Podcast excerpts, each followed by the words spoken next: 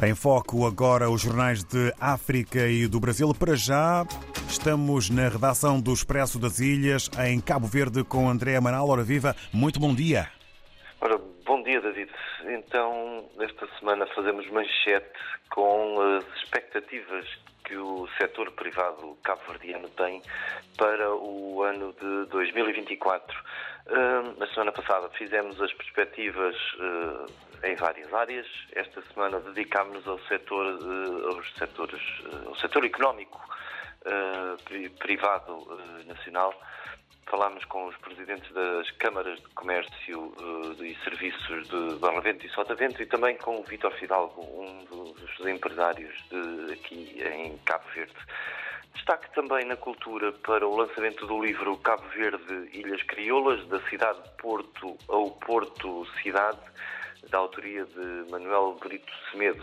Neste livro, o autor defende outras narrativas sobre a construção da cabo-verdianidade. Na política, continua o caso da polémica do salário da Primeira-Dama. O Expresso das Ilhas esteve, teve acesso a documentos que dão conta que o salário da Primeira-Dama foi pago por ordem do chefe da Casa Civil da Presidência da República, que assinou uma diretiva nesse sentido. Em Cabo Verde vai estar de visita uh, o diretor-geral da OMS, vai estar uma visita de dois dias ao país, uh, que, uh, em que há a expectativa de que Cabo Verde possa receber o certificado de país livre do paludismo. Este é outro dos títulos da edição desta semana. Na economia falamos sobre a venda das ações de, da Caixa Económica. O governo vai, se, vai vender cerca de 26% das ações que tinha do capital da Caixa Económica, um dos maiores bancos cabo-verdianos. E para terminar, trabalhadores informais uma vida inteira sem ou com poucas contribuições e agora o que fazer na velhice. É este o título da reportagem de, desta semana do Expresso das Ilhas. E são estes os títulos da edição desta semana, David. Muito obrigado, André Amaral. Votos de uma boa jornada para toda a equipa na redação do Expresso das Ilhas. Encontro que fica desde já marcado para a próxima semana em Cabo Verde. Um abraço. Até para a semana, David.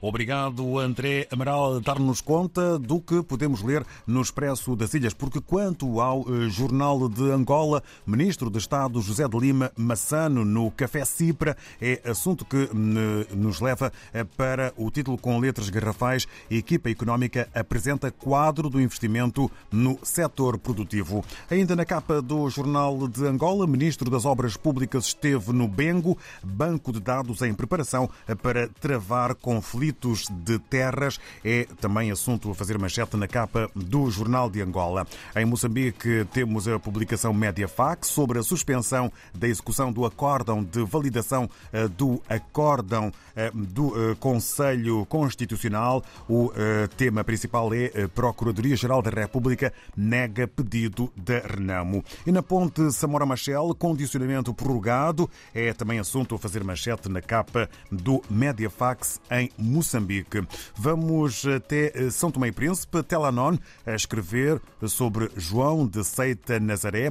É o primeiro São Tomense nomeado bispo pela Igreja Católica.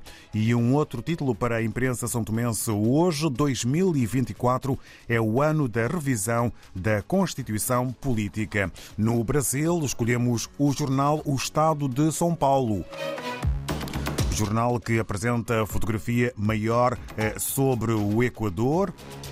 Tráfico toma TV e Equador põe exército na rua.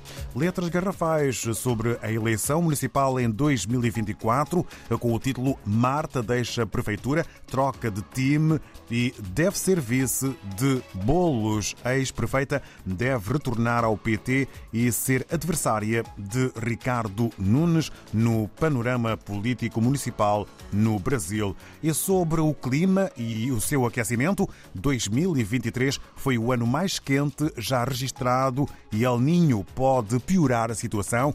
É a título em jeito de chamada de atenção que está na capa do jornal O Estado de São Paulo. No regresso ao continente africano, olhamos para as gordas no uh, jornal O Democrata. Vice da Procuradoria-Geral da República refere que processo de 6 bilhões de francos CFA eh, foi remetido ao juiz eh, de julgamento. Um outro título para o secretário-geral da União Nacional dos Trabalhadores Guineenses, que refere que a corrupção não permite divisão justa e equitativa da riqueza de um país. Eh, são os temas e títulos que marcam a imprensa escrita neste caso na Guiné-Bissau, através da publicação O Democrata.